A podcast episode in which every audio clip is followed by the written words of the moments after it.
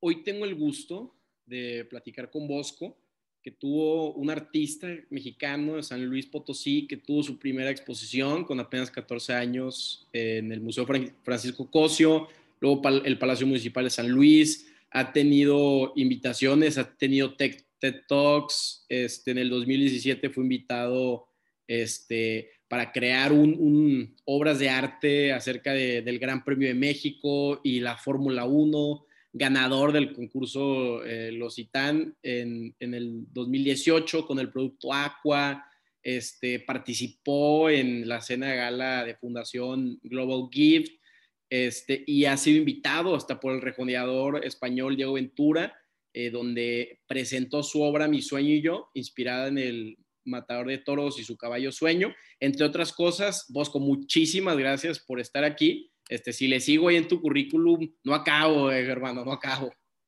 Muchas gracias, Carlos. Muy contento de estar aquí y platicar un poquito de nuestras vidas. muchas gracias. Hay una obra, Bosco, que, me llama mucho la atención, que, que vi en tu Instagram, que son los trajes de luces de, de los toreros, ¿no? Son dos toreros y uno tiene un, cigarrillo eh, en la mano. Este, platícanos un poco de eso, este, de dónde viene todo lo de la, tauromaquia, porque siento yo, oye, ser torero ya es un riesgo y fumar también, entonces es como vivir al límite, ¿no? Sí, fíjate que eh, siempre me han gustado los toros porque aquí en San Luis muchos amigos y, familiares eh, tienen pues sus propias ganaderías y desde muy chiquito nos invitaban a los ranchos, a ver eh, las tientas, a, ver los trajes de luces, a ver eh, a los toreros. Y, muy, muy, muy curioso, la primera ganadería, ganadería de México se llamó Espíritu Santo. A ver si no me equivoco, ¿eh? porque es la historia que me han contado. y, y, era de, creo que el abuelo de mi abuela trajo los primeros toros de Lidia a México ¿no? Entonces como que desde ahí se, se une ese tema de, la tauromaquia y yo vivo aquí en San Luis Potosí, que es el mero centro del Bajío y pues hay muchas ganaderías, ¿no? Entonces eh, tengo esas imágenes taurinas eh, en el inconsciente y eh, cuando empecé a pintar un poquito más formal, tuve la oportunidad de compartir un taller con un, un, un amigo mío, un mentor, su nombre es Ricardo de la Torre, y él pintaba mucho tauromaquia también, ¿no? Entonces yo tenía esto que había visto de chico y había eh, visto y pintado al lado de Ricardo que él pintaba mucha eh, tauromaquia. Entonces estaba ahí eh, en el inconsciente todas esas imágenes y todo, ese tema. Aparte de que a mí me encanta el colorido taurino, los rojos, el oro, la plata, etcétera, ¿no? Entonces, pues hice algunas piezas taurinas más que nada cuando empezaba y digo, ahorita hace rato que, que, ya no que ya no he pintado taurino. Pero, pero sí, parte, de, parte de esas obras nacen un poquito con, con, esa historia. Claro, también veo que, digo, no, no vamos a definir el arte en este podcast, ¿verdad? Pero, mm. pero veo mucho que para ti es, y digo, dime si me equivoco, es representar, ¿no? Tu estilo de vida. Este, veo que por un lado representas este, la tauromaquia, Luego tienen la oportunidad de trabajar con, con BMW, sabiendo que la planta, una de las plantas más grandes, está en San Luis. Entonces, son como reflejos de tu vida o de tu subconsciente en, en el arte, ¿no? Fíjate que eh, nunca me ha gustado limitarme en mi propia creación artística. Eh, porque cómo, cómo, cómo, limitar el arte, ¿no? Si el arte por sí mismo es expresión, no, no, no puedes limitar las expresiones, no puedes limitar los sentimientos, solo son. Entonces, así como he pintado obra eh, taurina, bueno, pues he tenido la oportunidad de, eh, por ejemplo, trabajar con, haciendo el mural de, la BMW, que ha sido mi, mi, trabajo hasta ahorita más grande, ¿no? Ahorita estoy haciendo otro mural que, que va a superar su tamaño y he incursionado en el abstracto, y trato de, no limitarme, de no limitar mi trabajo eh, y, tratar de ser lo más real con, lo que hago, ¿no? Que, siento que esas son las, las obras que verdaderamente se quedan en el tiempo y pues es, ese es mi chamba, ese es mi trabajo. Ahora, ¿de dónde nace esta, pues, como dice, ¿no? Necesidad de, expresarte, de, de, plasmar, ¿de dónde nace todo este, esta energía que tienes por, por crear. Fíjate que yo nací con un síndrome en el brazo derecho llamado club hand. Eh, es un síndrome que afecta eh, el antebrazo, o sea, quiere decir del codo para abajo. Eh, nací sin muñeca, nací sin pulgar, nací sin radio. Tengo el cúbito y el cúbito, nací con el cúbito pequeño, ¿no? ya no iba a crecer el hueso. Y desde muy chico me han hecho operaciones. la otra vez contabilicé, creo que, ¿cuántas? 16, no, ¿qué? 13 o 14, ya no me acuerdo, 13 o 14 operaciones he tenido a lo largo de mi vida. Y eh, yo creo que desde muy pequeño el estar en estos eh, eh, ambientes de hospitales, pues te, te, sensibiliza de alguna manera, ¿no?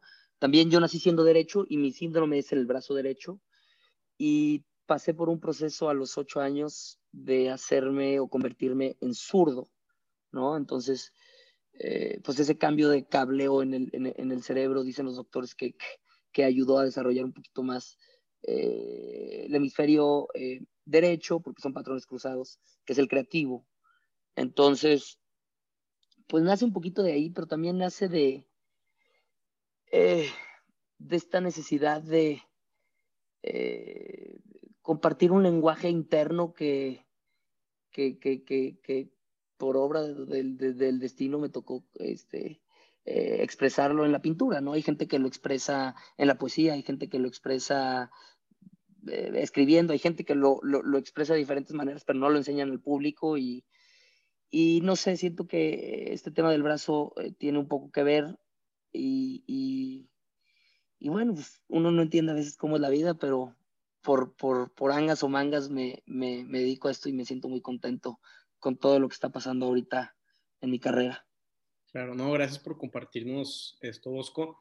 Fíjate que yo cuando vi este, la, la pintura, una obra que tiene este Chelo, Marcelo González, salud. Sí. Este, y es... Es, un, amigo en común para los que, no, para los que nos están eh, escuchando. Un personaje. Este. Sí, todo un personaje. Y veo eh, que era un, un, cuadro, un retrato, este, donde habían varias olas, era el mar y eran como estos origamis o estos barquitos, no sé si, si lo, dije. Entonces me doy cuenta que, sentí por un lado una soledad, este, digo, al final del día siento que es algo subjetivo, pero sentí eso y luego también es mucho como la fragilidad, ¿no? Este, siento que tú ah, también al haber estado en hospitales, eh, creas, como tú dices, este sentido de que de un día para el otro podemos no estar aquí, ¿verdad? Entonces, digo, yo creo que es un don que, que tú puedas plasmar eh, sentimientos sin decir nada, de que sin hablarlo. Entonces, digo, eso es un don, pero por el otro lado, este, platícame de esto. Veo que muchas obras tienes agua, mar, este, barquitos. Fíjate que eh, especialmente en esa serie que hice, eh, yo siempre, eh, en algún día, bueno, es una historia muy larga, pero te la voy a cortar lo más que pueda. hay tiempo, ¿eh? Hay tiempo. Hace poquito, bueno, no hace tan poquito, hace algunos años fallece una tía muy querida mía de, de cáncer. Y, y, yo quería hacer un cuadro para recordarla, para honrarla, para pensar en ella que, fuera algo que, pues sí, que me, diera, que me diera un sentido de lo que fue mi tía, ¿no? Y ese verano me a Europa y cuando estando allá eh, me llegó como un flashazo de una, de una analogía que es la vida es como el mar, ¿no? Así como, así como el mar puede estar calmado y puede estar muy transparente, tu vida puede estar igual, o si en el mar hay tormentas, en tu vida también puede haber tormentas, ¿no? Eh, o, hay veces que estamos perdidos en la vida, así como podemos estar perdidos en el mar. Y, quería hacer una representación abstracta, ¿no? Porque es muy fácil luego, eh, bueno, pues quiero recordar a mi tía y hago un retrato de ella, pero yo quería llevarlo eh, a un tema más sensible y a un tema más em, abstracto y que se pudiera interpretar de muchas, de muchas maneras, ¿no? Entonces incluí este barquito eh, de papel, eh, haciendo alusión a la fragilidad del ser humano en esta inmensidad que es la vida, en esta inmensidad que es el mar, ¿no? Y que aunque somos muy frágiles, navegando por el mar, navegando por la vida, eh, tenemos una estructura y tenemos un alma y tenemos una durabilidad que nos permite movernos a través del mar, que nos permite movernos a través de la vida. Eh, y, fue muy revelador hacer esa obra para mí. Eh, uno, porque me permitió recordar a mi tía y me recordó, me, me, hizo recordar muchos momentos este, muy padres que me platicaron de ella y que yo me acordaba a nivel personal de situaciones que me había tocado vivir con ella. Y también cómo llevar esta serie a, la, al público en general, ¿no? Eh, al final del día tiene muchas interpretaciones eh, y, tú me mencionaste ahorita que, sentiste algún tipo de soledad y siento que, eh, qué padre que me lo menciones porque siento que es algo que yo he sentido y a lo mejor tú al interpretarlo de esa manera lo has sentido de la misma manera que yo y, y, pues ahí nos estamos conectando, ¿no? En, en, en, en, esa obra y creo que el arte se trata de eso, de buscar esa expresión, de buscar esa conexión y, y de buscar también eh, el conectar con el público, bueno, que el público conecte con sus propias interpretaciones e ideas con una obra que en este caso, pues yo creo, ¿no? O, que Van Gogh creo, o que Picasso creo, y, y, ahí está lo más puro y lo más bonito del arte. Entonces, pues es un poco de lo que, de lo que pensé especialmente para hacer esa serie.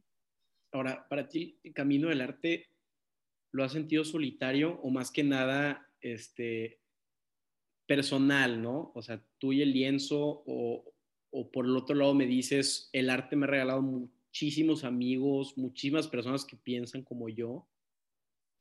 Eh, siempre siento que el arte es una, hacer arte es una carrera muy, muy incomprendida porque eh, eh, es, es, es, es, muy fácil que cada quien tenga una interpretación propia de lo que ve, ¿no? Más bien, así funciona, es subjetivo. tú puedes tener, eh, yo puedo pensar que el cuadro abstracto que hice es lo más increíble que he hecho y tú lo puedes ver y dices que es esa vomitada, ¿no?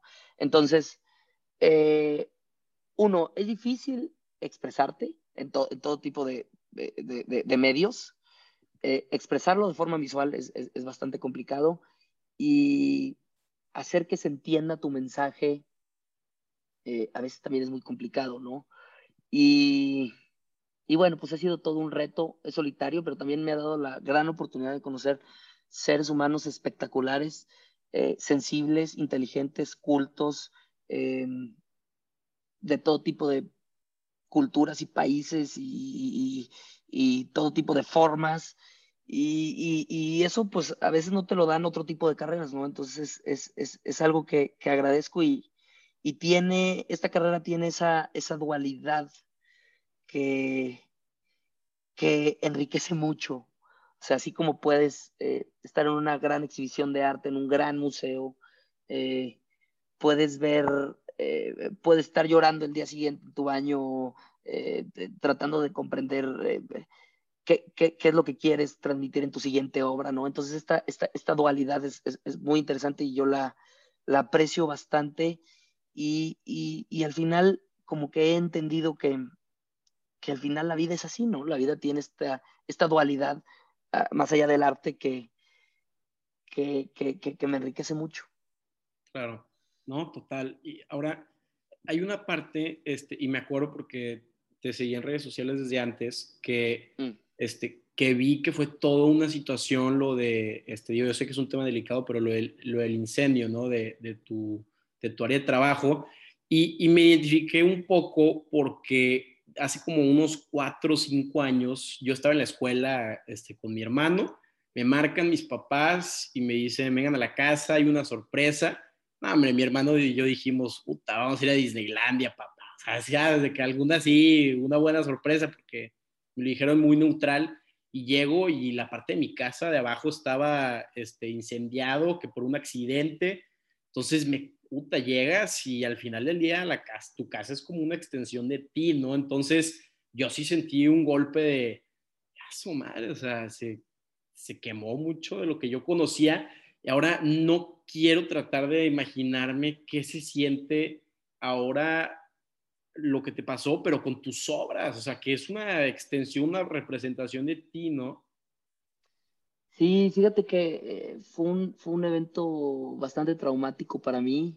Digo, para los que nos están escuchando, em, muy rápidamente se quemó mi taller. Yo tengo el taller de pinturas aquí en San Luis Potosí y justamente se quemó por, por esta necesidad de, de experimentar que yo tengo. Me encanta experimentar con nuevos materiales y con nuevas técnicas y con todo tipo de cosas, con papel, con, ¿no? En esta ocasión experimenté con un, con un tipo de pintura em, que era bastante flamable, que en mi ignorancia, pues yo nunca me di cuenta, ¿no? Yo, yo estaba eh, pensando en todo este tema creativo, más allá de si era flamable o no.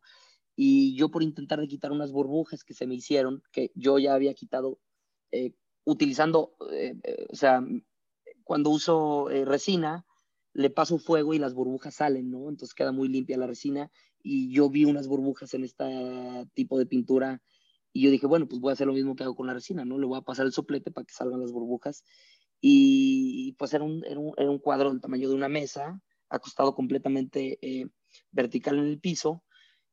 Paso el soplete para quitar la, las burbujas y se prende como, como gasolina, ¿no? Porque había, o sea, a ver, tenía, acabado de comprar 20 litros de tiner porque eh, esas pinturas se diluyen con tiner. Tenía 40 litros de esa pintura abiertos, era un cuarto sin ventilación entonces era una, era, era una nube de gases, ¿no? Entonces, eh, pues se prende todo y, gracias a Dios yo estaba aquí con mi hermana. Mi hermana era su segunda o su tercera vez que venía al taller y yo le dije, por favor, ayúdame.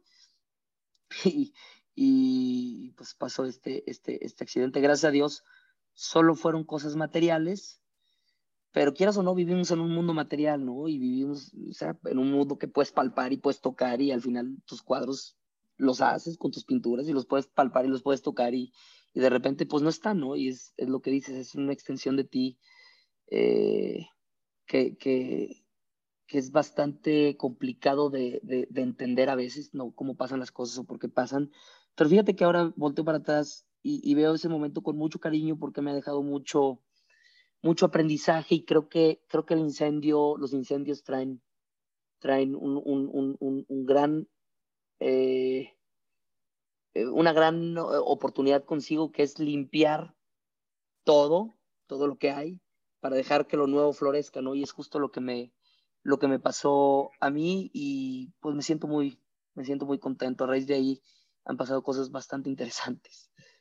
No, qué padre analogía, la verdad no lo había pensado y, y qué padre que veas como que el lado positivo de, de todas las cosas, ¿no? Sí, Sí, sí, fue, fue, fue muy doloroso, pero bueno, pues ya estamos. Se acaba de cumplir un año, hace siete días, hace ocho días del incendio y lo recordé con mucho, con mucho sentimiento y lo compartí en redes sociales.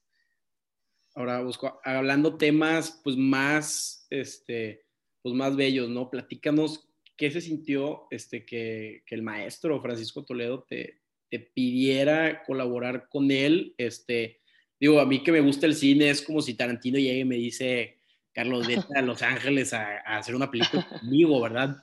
¿Qué, qué sentiste? O sea, que estabas en un sueño, que, que lo, proyectaste, mm, no sé, la ley de la atracción, como tú quieras decirlo, ¿qué se siente trabajar con, con tremendo personaje y más que nada porque eh, a tener un mundo de conocimiento, de experiencia, de anécdotas, Fíjate que fue un momento que recuerdo con mucho, que lo, que lo atesoro bastante porque para que se diera esa, esa, esa, invitación a Oaxaca pasaron, pasó una historia de ocho o nueve años. Eh, yo me acuerdo que, bueno, yo no me acuerdo, mi papá me platicó hace poquito recordando la historia de cuando conocí a Toledo que me dice, es que tú ya lo conocías. Y yo, ¿cómo? ¿Cómo que ya lo conocía? Y me dice, sí, cuando una vez que estábamos en el, en el Jardín Botánico en Oaxaca, cuando yo tenía nueve años, eh, pasó por ahí, tuvimos la oportunidad de platicar con él rápidamente. Y bueno, tú estabas muy chico, no te acuerdas, pero empiezo yo a pintar y en 2016 paso Año Nuevo en Oaxaca y obviamente yo ya conocía la figura de, eh, la figura y la obra de, del maestro Francisco Toledo. Y yo en esa ocasión lo fui a buscar a su casa y no, no tuve éxito. Eh, y después de buscarlo varias veces, eh, no pude y cuando en algún momento lo fue a buscar este, mi hermano mayor, que también le gusta mucho el arte y lo encontró y le firmó ahí unos papalotes que, que habían comprado en una galería. y yo no tuve la oportunidad de conocerlo esa vez, ¿no? siempre me quedé con las ganas de, de platicar un poquito con él y platicar de su obra y, del arte y, y, de todo este mundo tan interesante. Entonces, eh, en 2000, en 2017, en 2017 le mando una obra de arte de mi autoría con su retrato eh, pintado, pero yo solo, yo solo pinté la mitad de su cara en el cuadro. ¿no? Partí una línea en medio y solo pinté la mitad de su, de su retrato y le, y le, mandé, le mandé con una carta eh, que, si, que si le interesaba pintar la otra mitad de su retrato y hacer un cuadro a la limón. Eh, no sé, tratando de, de honorarlo y honrarlo y, tratando de proponer esta, esta, hacer esta propuesta como de un artista joven y alguien eh, como, como, la figura que es eh, Francisco Toledo participando en un cuadro, se me hacía una idea fascinante y, y, bueno, pues dije, voy a hacerle la propuesta, ¿no? Y mando el cuadro y no supe nada de él unos siete meses y, y, de, repente recibo una carta eh, escrita por el maestro invitándome a Oaxaca a, desayunar, eh, que quería platicar del proyecto, ¿no? Entonces, con mucho gusto fui y estuvimos ahí eh, desayunando, estuvimos platicando. unas, yo iba, la verdad es que yo pensé que yo iba por 20 minutos, como platicar rápidamente, porque sé que era una, una persona bastante ocupada y tuve la oportunidad de quedarme con él ahí dos, dos horas y media en un café, eh, en el Hotel Azul, ahí en Oaxaca, y, me platicó de sus inicios, me platicó de su, de su relación con Tamayo, de su, de su viaje a París a los 20, 21 años, y, fue muy revelador porque eh, me dio esta parte humana y esta parte, me dio a entender o a conocer esta parte humana y esta parte eh, muy personal que no, no muchas veces se ve en los medios o en las entrevistas, ¿no? Y, terminando del, desayuno me, mencionó que, le interesaba mucho el proyecto y que, y que lo quería hacer. Y tres o cuatro meses después falleció y, pues no, no, no, no se, no se hizo ese proyecto, ¿no? Y, bueno, eh, yo siempre creo que, las cosas pasan por algo, pero la oportunidad que, me dio de conocerlo, de saludarlo, de platicar de estos temas muy personales, eh, pues es un honor para mí, ¿no? Y, lo atesoro y, lo agradezco muchísimo porque son, son oportunidades pues muy únicas. Ahora, ¿qué, sientes que te dejó? Este, ¿Hay cosas que, que viste cambiadas en tu obra? Este, o lecciones, no, no, tanto lecciones de vida o, o, que plasmas ahora las cosas diferentemente. Fíjate que hay una, hay una, hay una frase que me mencionó el maestro eh, que nunca se me va a olvidar, entre muchas cosas que me dijo, me dijo, Bosco, para, ver para, para saber de arte hay que ver mucho arte, ¿no?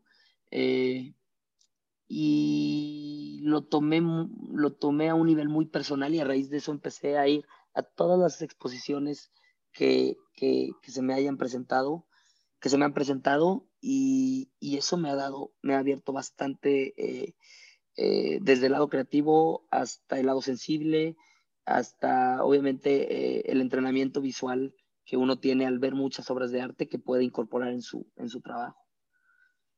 Claro. Ahora, este, eh, obviamente este podcast tiene de vez en cuando tintes políticos y sí. la vez pasada leí un libro que, que se llamaba algo así como Arte y Cultura en México, este, 1910, 1960 y habla mucho sobre, y tú que eres muralista también, sobre todo lo de Diego Rivera, Alfaro Siqueiros y cómo ellos con el arte plasman una, pues una idea por revolucionaria, ¿no? Que tenía el gobierno. ¿Tú crees que hay una como conexión entre el arte y la política hoy en día en México? ¿No lo sientes así? ¿Lo ves más eh, como con qué tintes? Bueno, eh, creo que antes eh, tenía mucho más poder eh, la pintura o la plástica eh, en temas políticos que ahora, porque, bueno, ahora con las redes sociales y, el dinamismo de, la información, pues antes no había televisión y antes no habían redes sociales y, la forma en que se podían compartir ideas era a través de, del arte, de lo que se plasmaba en los edificios públicos, de lo que se, de lo que se pintaba en, en, en, los grandes eh, lienzos que se prestaban en la, en la, UNAM, los murales de, la UNAM inclusive son, son hay algunos este, políticos y, y creo que antes tenía mayor fuerza, sin embargo creo que eh, actualmente también se han introducido temas políticos y, pues eh, siguen causando mucha controversia porque, porque por lo mismo de que se pueden compartir las imágenes, eh, pues puedes enterar a mucha gente también de, de, las ideas que tiene un grupo de personas, ¿no? Y no sé, creo que antes tenía este, mucha mayor fuerza, pero, pero ahorita se están haciendo cosas eh, bastante interesantes.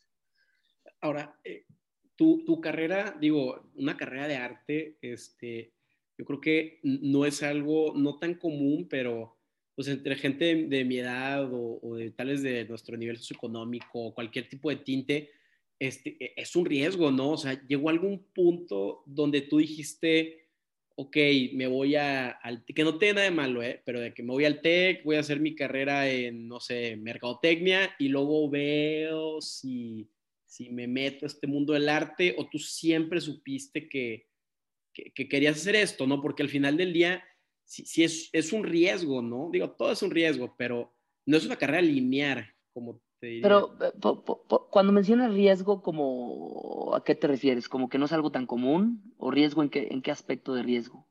Que no es tan común. Eh... Ok.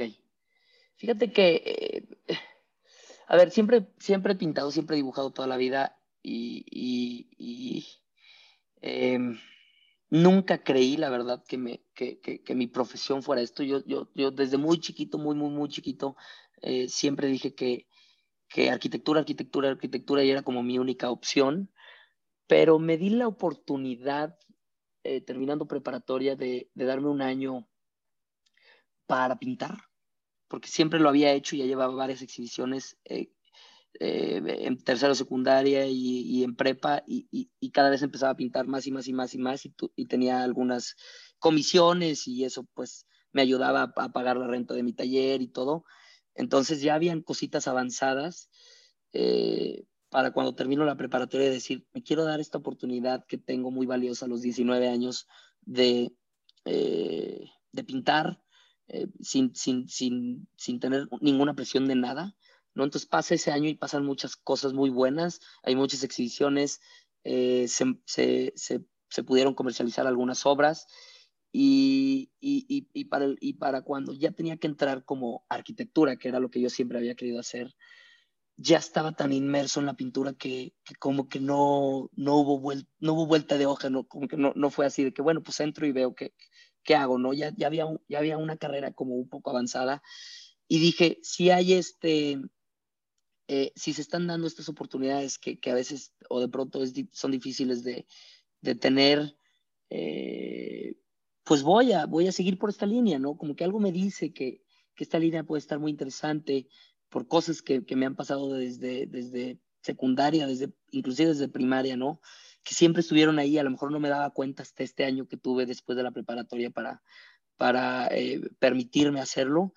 Y, y, bueno, pues entré a arquitectura, sí, sí entré, y, a los 21 días me salí, o sea, literalmente fui tres semanas, y, y bueno, de, de, que pasó eso ya van tres o cuatro años, y gracias a Dios todo, todo ha avanzado muy bien, y ahorita hay, hay mucho, mucho, mucho que, que seguir haciendo. Justamente mañana se hace el montaje de, de una exhibición que organicé con mi hermana aquí en San Luis, que, que, que hay, eh, no hay muchas exhibiciones, y juntamos a 43 eh, artistas locales.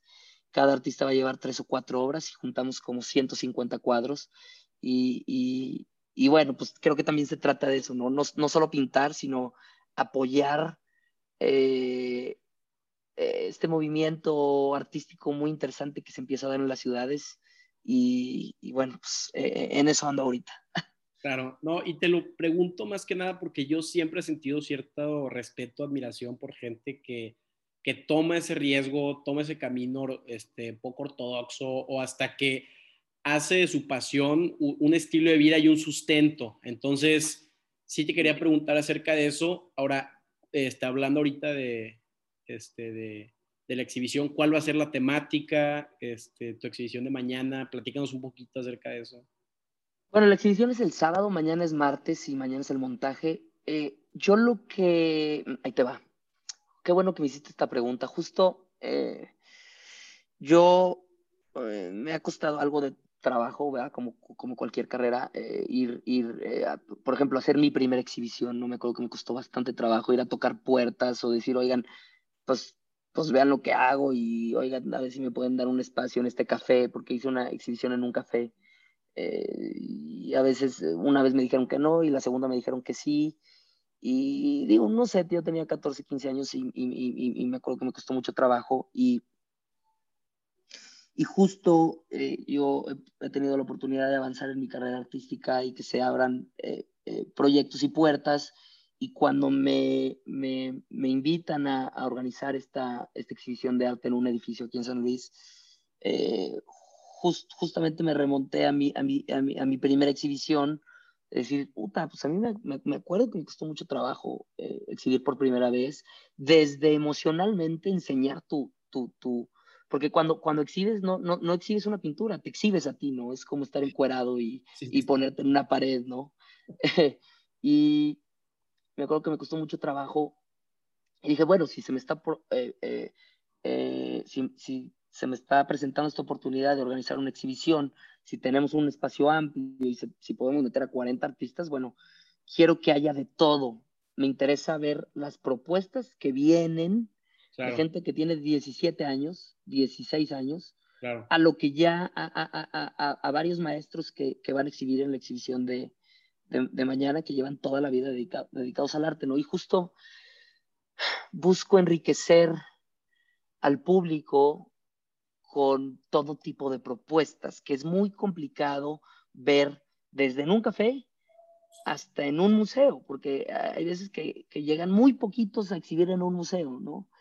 Eh, y, bueno, pues un café, ¿cuántas obras le caben? Pues cabe 10 obras, ¿no? Entonces, si, si hay esta oportunidad de enseñar 160 cuadros, quiero agarrar lo que, lo, que viene y lo que, y lo que ya se está haciendo, ¿no? Y cómo se mezclan estas, estas eh, generaciones y, y bueno, eh, van a exhibir 10, 10 personas que es su primera vez que exhiben y otros más que, que son que es su segunda o su tercera y algunos más que ya este, llevan bastantes exhibiciones.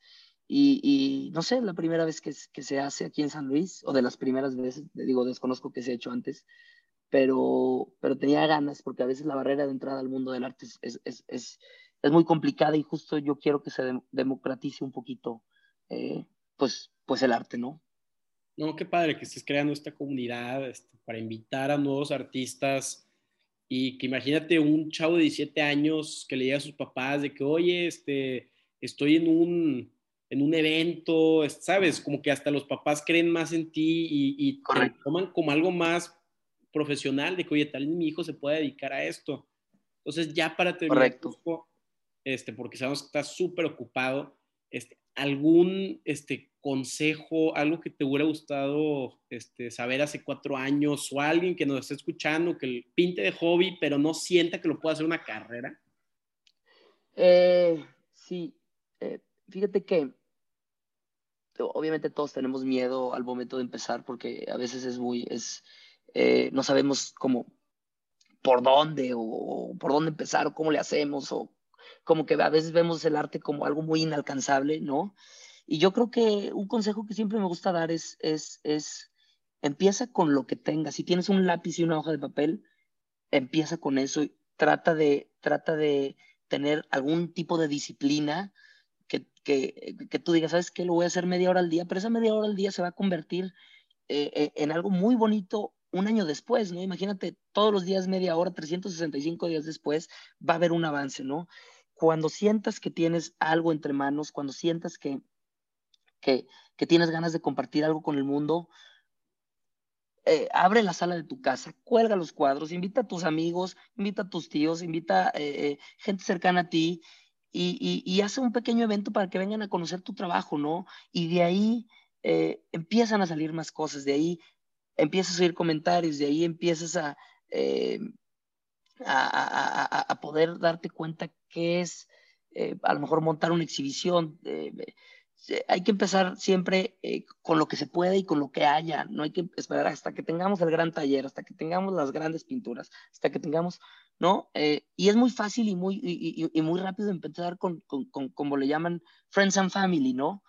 Y yo siempre digo, bueno, eh, disciplínate un poquito, ponte algunos horarios y, cuando sientas que tienes algo que quieres ya exhibir, eh, empieza con tus amigos y con tu familia, porque esos amigos y, esa familia van a traer eh, a otros amigos que a lo mejor no conoces y, puedes hacer como esta primera interacción o esta primera exhibición que te permitirá escuchar cosas que, te harán, que, te, que muchas veces te hacen crecer, ¿no? También no tomarte nada personal y, saber que es parte del proceso, eh, como lo mencionábamos hace, hace, hace rato, eh, exponerte, ¿no? O sea, que, te expongas por primera vez.